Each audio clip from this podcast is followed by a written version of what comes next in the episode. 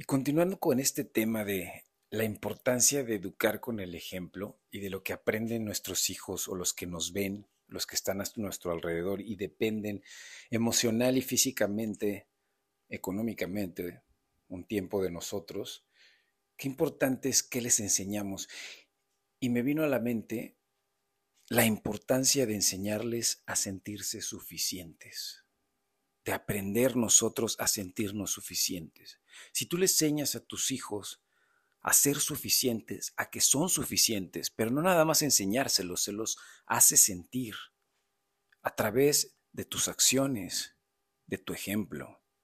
Si tú te sientes suficiente y te ves al espejo y te hablas de una manera linda, tu hija y tu hijo van a aprender a hablarse y a verse al espejo y decirse cosas lindas la manera en la que reaccionas cuando te ves al espejo, incluso hasta las cosas físicas que no te gusta, también las aprendiste de tus papás. Si tú empiezas a entender que tú eres suficiente, dejas de abusar de las herramientas y de las cosas externas que tenemos.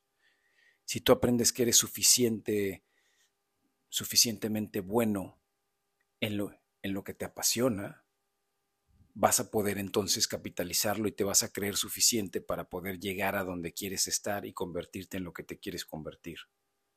Pero porque te sientes suficiente. Cuando yo me siento suficiente no abuso de la comida. ¿Por qué? Porque ya comí, estoy satisfecho y es suficiente.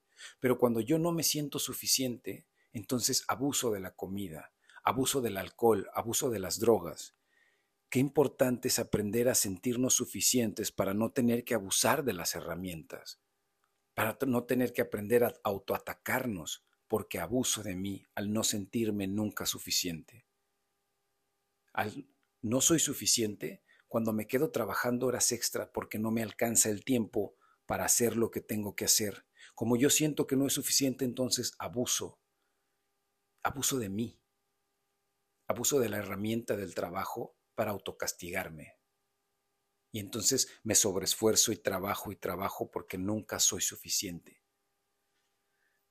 Pero si yo aprendo a sentirme suficiente desde que soy niño, yo voy a poder poner límites también. Y voy a poder decirle a mi jefe que me está pidiendo que venga horas extra y no me las está pagando, no.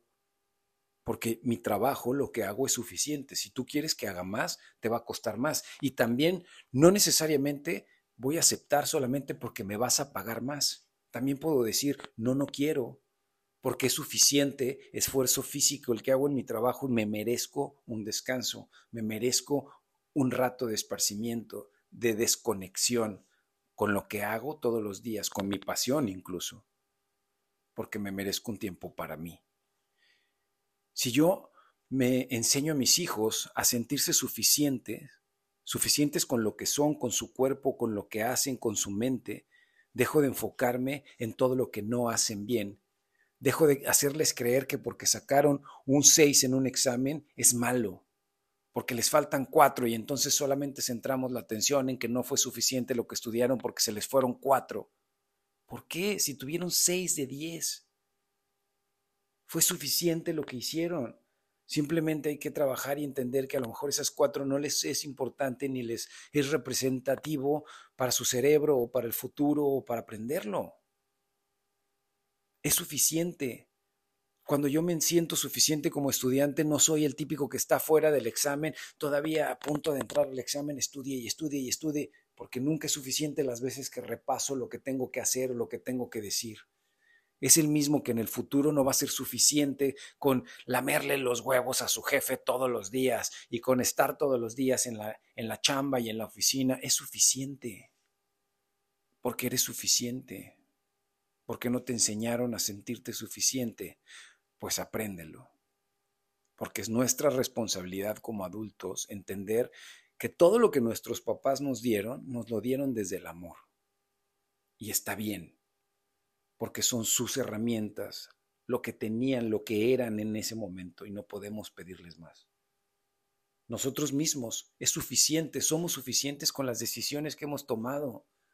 ¿Por qué? Porque las versiones que éramos en el momento en el que tomamos esas decisiones justifican a las mismas. Porque en ese momento no teníamos este aprendizaje que tenemos hoy o este entendimiento que tenemos hoy, pero estuvo bien lo que hice, estuvo bien lo que decidí en ese momento. Soy suficiente. Qué importante enseñarnos a sentirnos suficientes con lo que somos. ¿No me gusta mi cuerpo? Perfecto, lo cambio pero entiendo que mi cuerpo es el resultado de las decisiones que he tomado con él todo este tiempo, de los ah, pensamientos de los cuales lo he alimentado y de la comida que le he metido. Pero mi cuerpo es perfecto porque ha sobrevivido y está aquí conmigo acompañándome. Pero entonces, si no me gusta, lo cambio. Pero desde ahorita entiendo que yo soy suficiente, que sí estoy bien, que está bien ser yo y que puedo cambiar a convertirme en lo que yo quiera porque soy suficiente. Qué importante predicar con el ejemplo. Esta segunda parte me gustó. Espero me puedan hacer llegar sus comentarios. Me encantaría escuchar qué opinan. Que tengan un increíble día donde quiera que estén. Gracias por escuchar.